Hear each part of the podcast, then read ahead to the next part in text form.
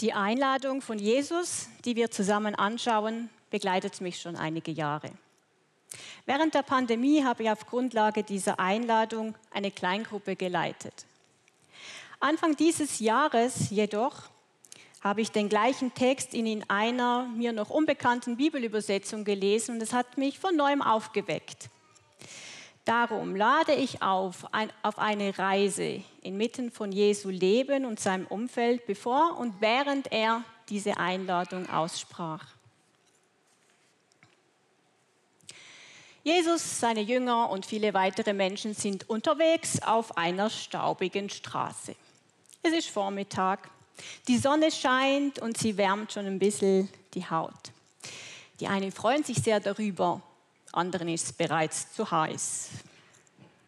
Es wird gelacht und gescherzt. Die einen sind noch voller Tatendrang und vorwärts gehen. Der andere ist schon zu schnell. Mittendrin ist Jesus und er regt sich gerade sehr lautstark auf über Menschen, die sich negativ über Johannes den Täufer und ihn geäußert haben. Er sagt, Johannes kam lebte asketisch in der Wüste und schon nannten sie ihn völlig abgehoben. Ich kam und erschien auch auf euren Festen. Schon nannte man mich ein Fresser und Trinker, ein Kumpel von allen möglichen Gesindeln. Nein, wer sich nicht auf das einlassen will, was Gott ihm anbietet, der wird dafür immer einen Grund finden. Wirklich dagegen weise ist dagegen der, der sieht, was geschieht und sich darauf einlässt.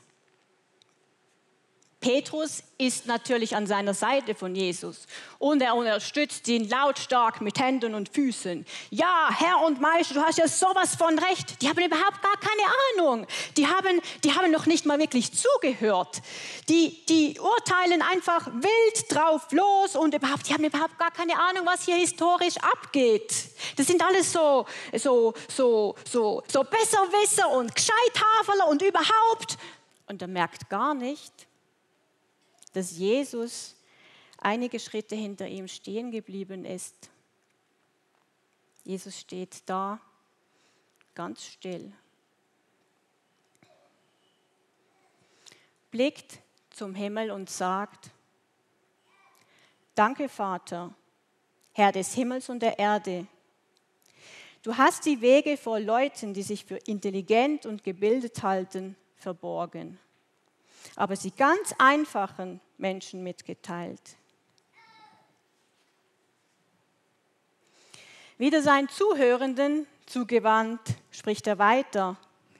Alles ist mir, ist mir von meinem Vater anvertraut worden. Und dieses Wissen behalte ich nicht für mich.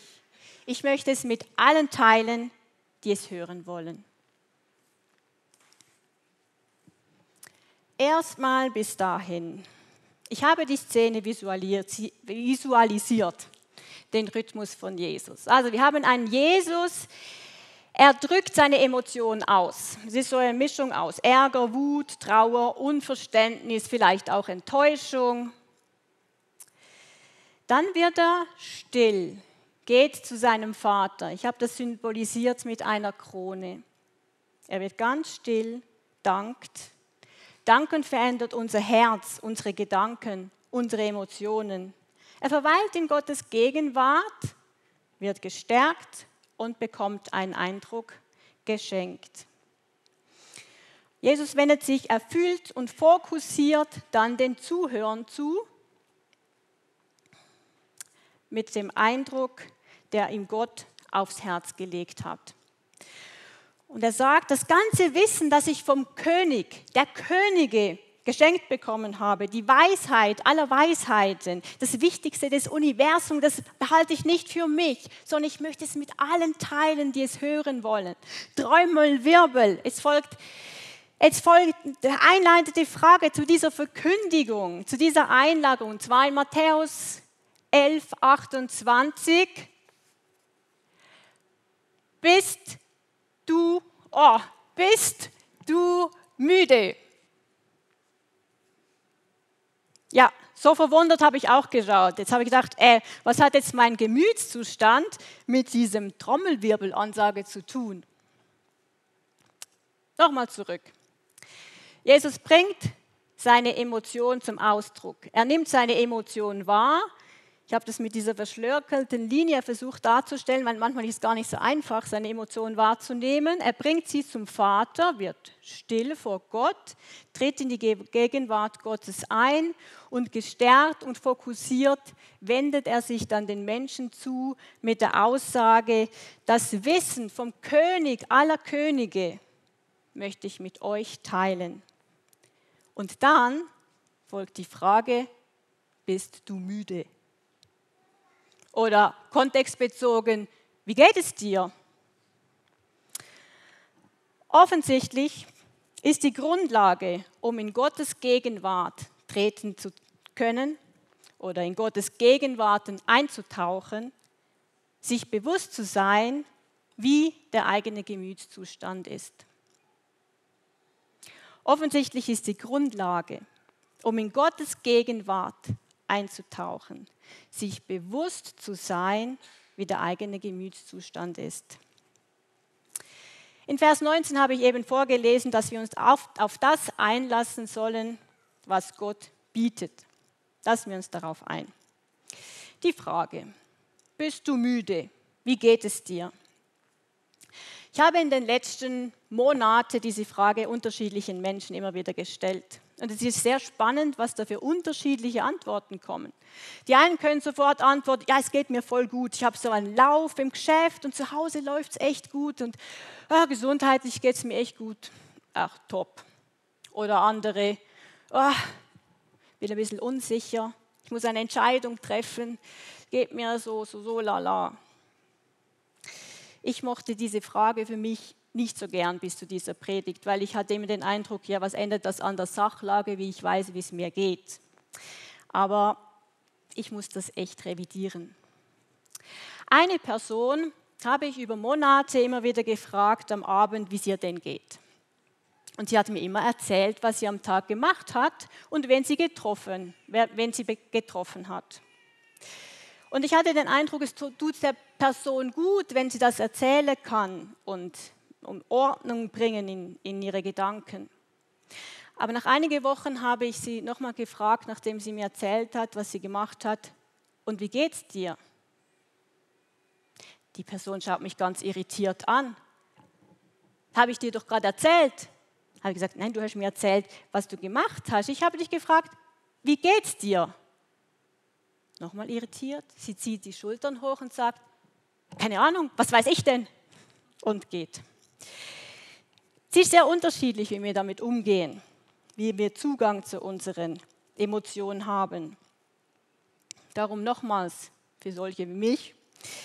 Die Grundlage, um Gottes Gegenwart einzutauchen, ist sich bewusst zu sein, wie der eigene Gemütszustand ist. Ich gebe uns eine kurze Zeit, um zu überlegen, um wahrzunehmen, wie wir gerade da sind.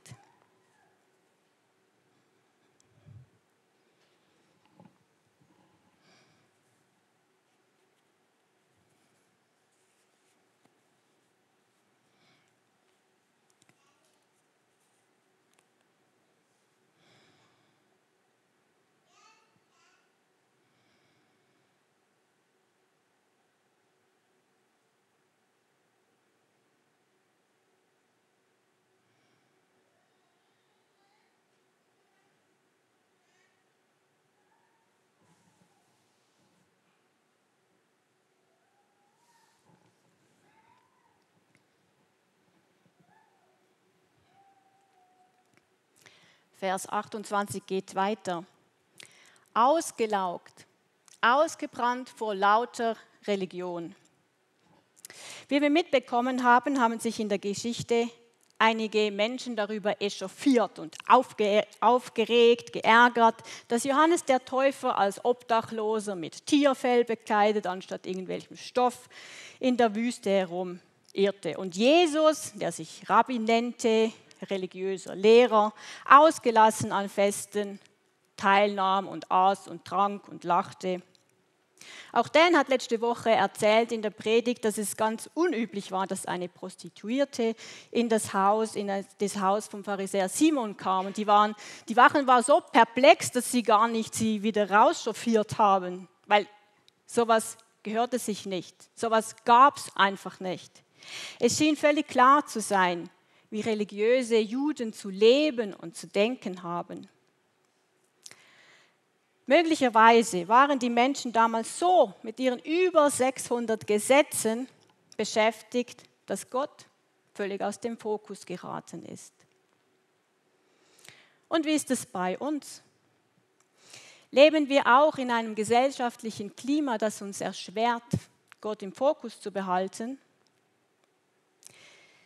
In meiner Recherche bin ich diesbezüglich auf ein Zitat gestoßen, das meines Erachtens den Nagel ziemlich auf den Kopf trifft. Aus allen möglichen Gründen, guten wie schlechten, lenken wir uns so sehr ab, dass wir in geistliche Besinnungslosigkeit geraten. Nicht, dass wir etwas gegen Gott, Tiefe und Geist haben, wir hätten das alles gern. Es ist nur so, dass wir gewohnheitsmäßig zu beschäftigt sind, als dass sich etwas davon auf unseren Radarschirmen zeigen könnte. Wir sind nicht schlecht, nur beschäftigt. Nicht ungeistlich, nur abgelenkt. Pathologische Betriebsamkeit, Ablenkung und Unruhe sind heute die größten Hindernisse in unserem geistlichen Leben. Nicht, dass wir etwas gegen Gott, Tiefe und Geist haben. Das hätten wir alle gern. Es ist nur so, dass wir gewohnheitsmäßig zu beschäftigt sind als dass sich etwas davon auf unseren Radarschirmen zeigen könnte. Sind nicht schlecht, nur beschäftigt, nicht ungeistlich, nur abgelenkt. Pathologische Betriebsamkeit, Ablenkung und Unruhe sind heute die größten Hindernisse in unserem geistlichen Leben. Ja, ich wünsche mir tiefe Geist und Stille und in Gottes Gegenwart zu treten. Und ich habe in den letzten Monaten auch genug Impulse dazu erhalten. Zum Beispiel Liebe leben, die Frucht des Geistes aus Galanter 5,22, die in der Stille mit Gott wächst. Oder das Herz der Anbetung, sich hingeben, einen Raum schaffen in mir, in dem ich Gott begegnen kann oder die Power Tools der Liebe. Begabung in der Stille entdecken, prüfen, ausprobieren und mich als Teil von Gottes Familie einbringen und damit ein Segen für andere und mich werden. Und trotzdem schaffte ich es manchmal nicht, in die Stille vor Gott zu kommen. Eines hat mir dabei geholfen, auf diese Wahrnehmungsebene zu kommen und das möchte ich mit euch teilen. Ich bin schon jahrelang ein Teil von der vollen Kanne. Volle Kanne ist das Kinderprogramm bei uns während des Gottesdienstes. Und ich betreue zusammen mit meiner Kollegin seit vielen Jahren ähm, die 1- bis 3-Jährigen. Vor ungefähr diesen Jahren, vor anderthalb Jahren, saß ich auf einem Stühlchen, auf so einem super tollen Kinderstühlchen und habe mich beschäftigt mit der Namensliste. Denn es ist mir sehr wichtig, dass ich die Kinder mit Namen begrüße und ich habe ein miserables Namensgedächtnis. Ich habe dann aber wahrgenommen, dass ein Papa mit seiner kleinen Tochter, ich nenne sie jetzt mal Lina, sich hingesetzt haben und das Kind war sehr freudig und aufgeregt und hat ihren Papa angestrahlt und es war sehr schön mit anzusehen. Irgendwann hat sich die Atmosphäre verändert und ich habe gemerkt, dass der Papa aber gesagt hat, ich gehe jetzt hoch in den Gottesdienst und ich werde dich nachher wieder abholen. Und es haben sich Tränen gesammelt in den Augen von der Lina. Und der Papa schaut sich hilfesuchend nach Geli, der Mitbetreuerin, und mir um. Und Geli sagt frisch aus vollem Herzen, ach, wir haben die Anna da, die kriegt es schon irgendwie hin. aha, gut, schön, dass sie mir das zutraut. hm, ich habe noch gar keinen Kontakt aufgenommen mit, mit diesem Kind, ich weiß nicht, ob es Nähe oder Distanz braucht und, und überhaupt, wie kommt denn Geli, sie ist doch die Expertin und aber ich hatte gar keine Zeit, weil der Papa war schon aus der Tür und ich musste reagieren und zwar jetzt.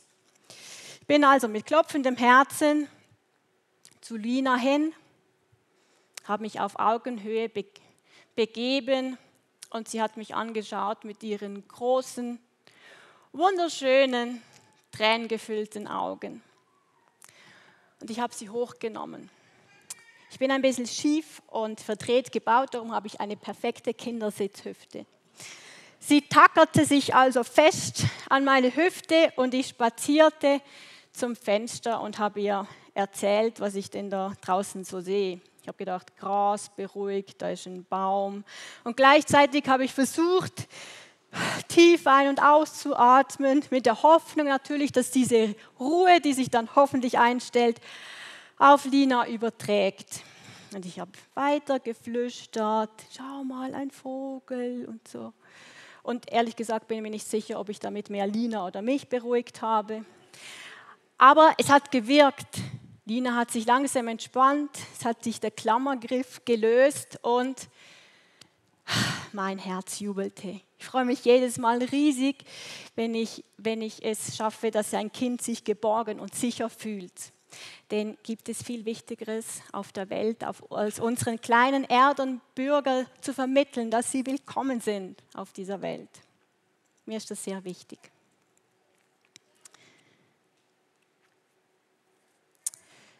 Was hat dieses Beispiel nun mit Gott in der Tiefe begegnen zu tun? Intuitiv musste ich von meiner Denkebene, also mit meiner Beschäftigung mit dieser Namensliste, auf die Wahrnehmungsebene wechseln. Oder mit anderen Worten, ich habe mein ganzes Sein sachte in den Ring geworfen, um Lina da abzuholen, wo sie entwicklungsbedingt ist. Kinder bis ungefähr Grundschulalter leben und erfahren das Leben ganzheitlich. Sie erfassen, begreifen, spüren, nehmen Atmosphären wahr. Sie bewegen sich ganz natürlicherweise, entwicklungsbedingt auf der Wahrnehmungsebene. Und das genau ist diese Ebene, auf der wir Gott begegnen können. Der Kirchenvater Ignatius von Loyola nannte diesen Zustand oder diese Haltung disponieren. Sich empfänglich machen für Gottes Berührungen. Kinder sind uns dahingegen ein großes Vorbild und es ist ein Privileg, mit Kindern unterwegs zu sein. Von wegen, wir Erwachsenen zeigen ihnen das, den Weg ins richtige Leben. Sie zeigen uns, wie wir das Leben in der Tiefe erfassen können.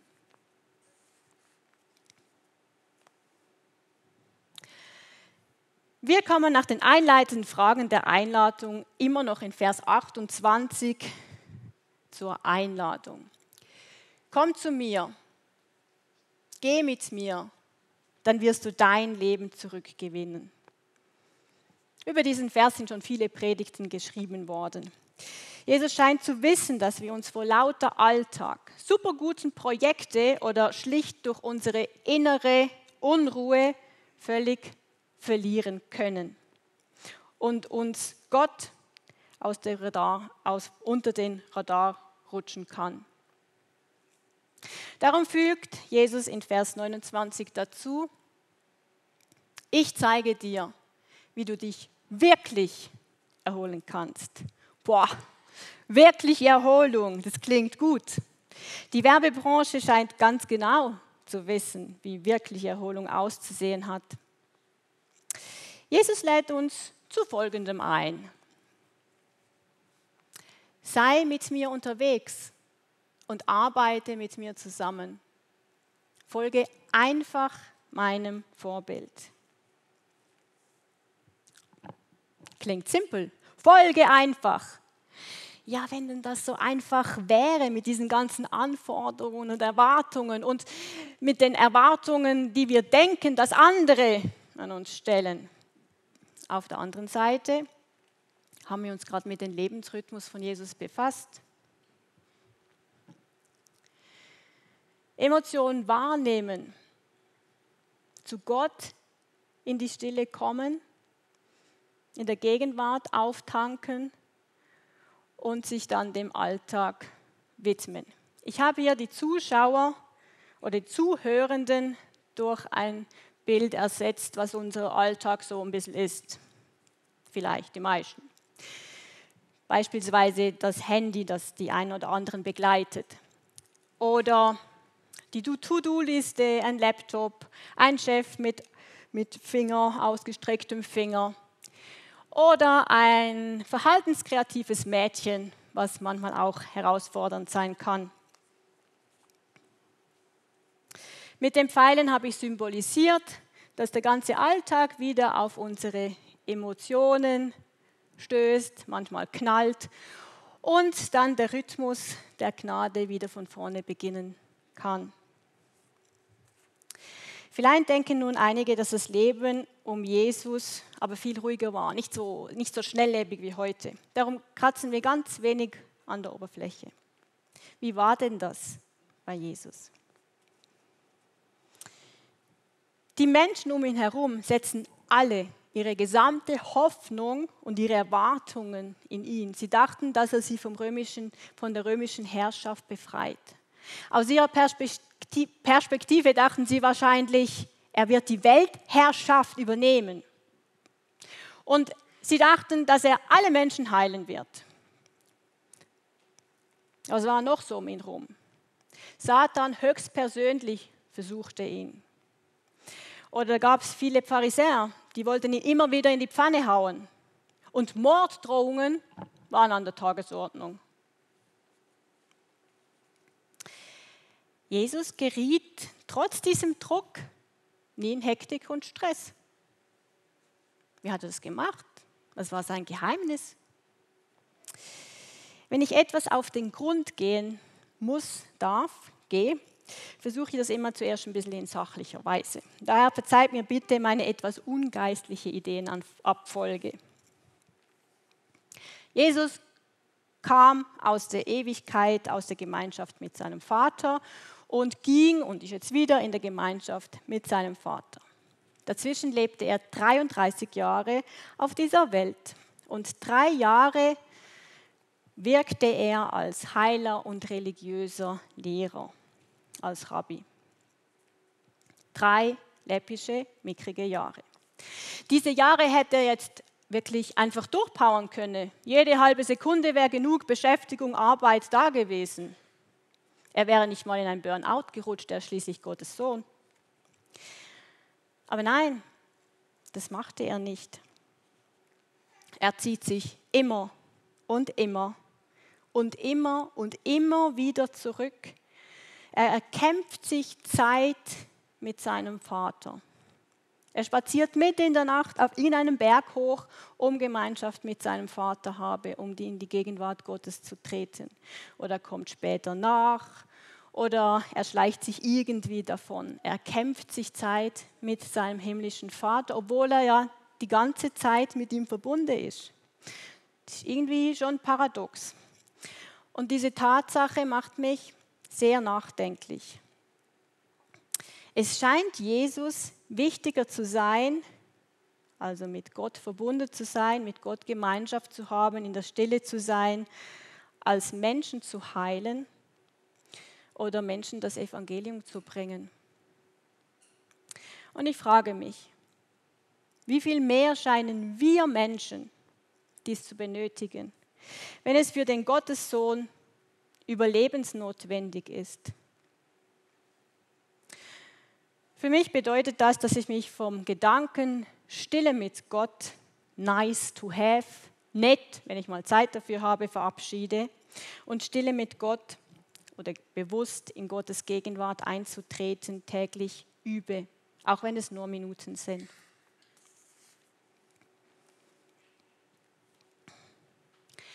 Bevor ich weiterspreche, möchte ich mich an die Personen wenden, die möglicherweise jetzt wie auf Nadeln sitzen und sowas denken wie, Anna, wenn du jetzt noch die Worte Achtsamkeit und Entschleunigung erwähnst, flippe ich aus. Ich fühle mich weder ausgelaugt noch müde. Ich habe viel mehr Energie als du. Ich will was reißen, bewirken, erleben, verändern. Wo kommen wir denn hin, wenn alle nur noch im Rückzug leben? Das kann ja einfach nur eine Ausrede sein, um nichts zu machen, faul und bequem zu sein. So kommen wir doch nicht weiter.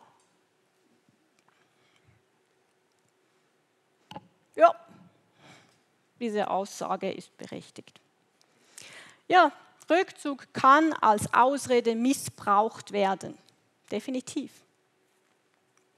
Gerade ich als introvertierte und hochsensitive Person traue mir viele Dinge nicht zu, weil ich denke, andere können es viel besser. Ich kenne jedoch auch die andere Seite. Folgendes Zitat von Corrie ten Boom hat mich diesbezüglich getroffen. Wenn der Feind dich nicht zum Sündigen bringen kann, sorgt er dafür, dass du beschäftigt bist. Sünde und Geschäftigkeit haben genau den gleichen Effekt. Sie kappen die Verbindung zu Gott, zu den Menschen und sogar zu deiner eigenen Seele. Wenn der Feind dich nicht zum Sündigen bringen kann, sorgt er dafür, dass du beschäftigt bist. Sünde und Geschäftigkeit haben genau den gleichen Effekt. Sie kapfen die Verbindung zu Gott, zu den Menschen und sogar zu deiner eigenen Seele.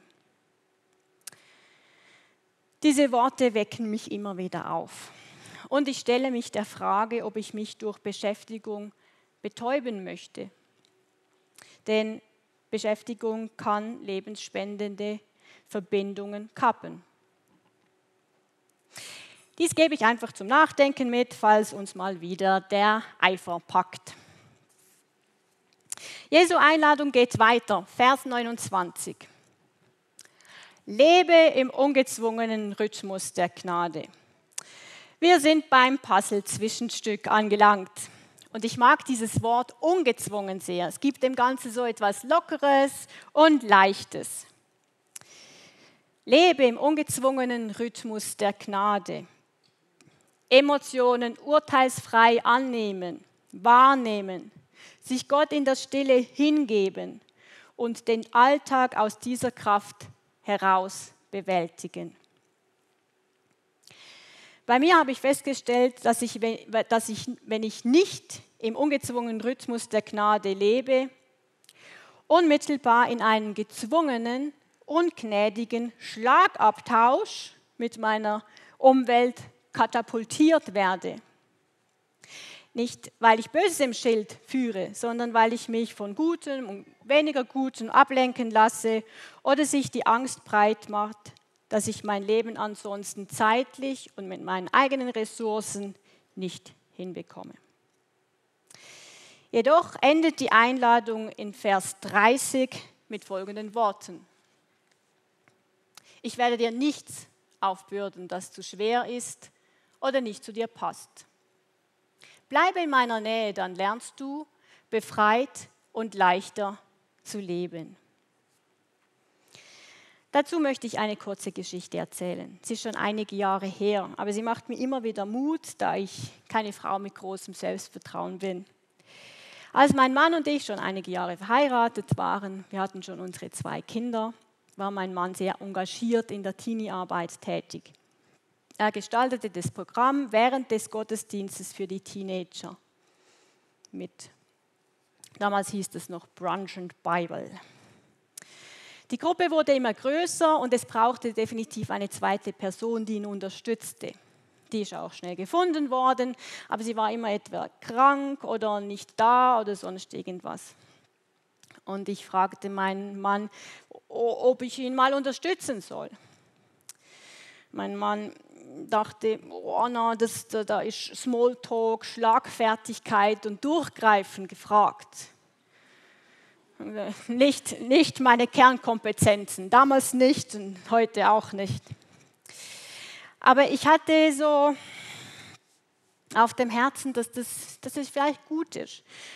Und dann am Sonntag, mein Mann war wieder etwas frustriert und ich dachte, weißt du, so als Provisorium könnte ich einfach mitkommen, so vielleicht bringe ich ein bisschen Ruhe rein. Und, er, und wir beschlossen zusammen, dass er den Rahmen gestaltet und ich, ähm, ich das Thema halte.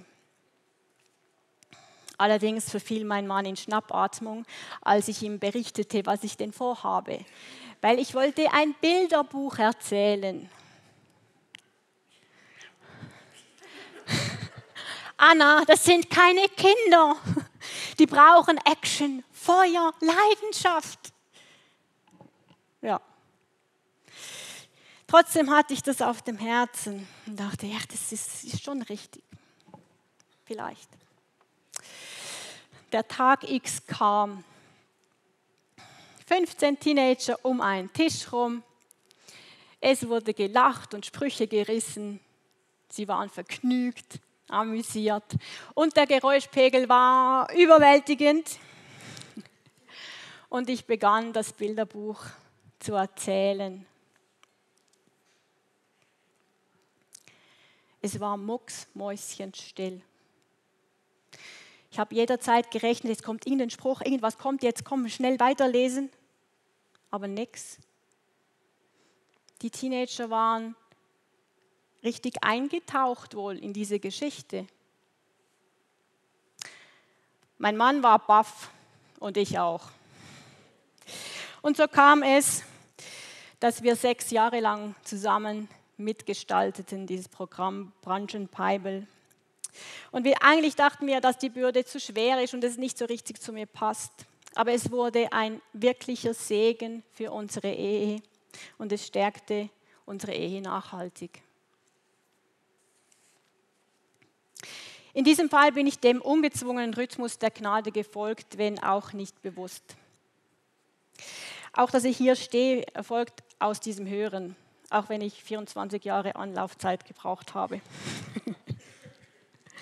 Manchmal übergehe ich diesen Rhythmus jedoch, weil ich irgendwelchen Erwartungen entsprechen möchte. Und es stellt sich Frustration und Erschöpfung ein, weil ich wieder mal irgendetwas aus meiner eigenen Kraft bewirken wollte. Und im gezwungenen, ungnädigen Schlagabtausch zwischen Umwelt und mir gelandet bin. Aber das Ziel ist nicht Perfektion, sondern Übung. Übung in den Rhythmus, in den ungezwungenen Rhythmus der Gnade, Emotionen wahrnehmen, urteilsfrei, in die Gegenwart Gottes eintauchen und sich gestärkt dem Umwelt widmen,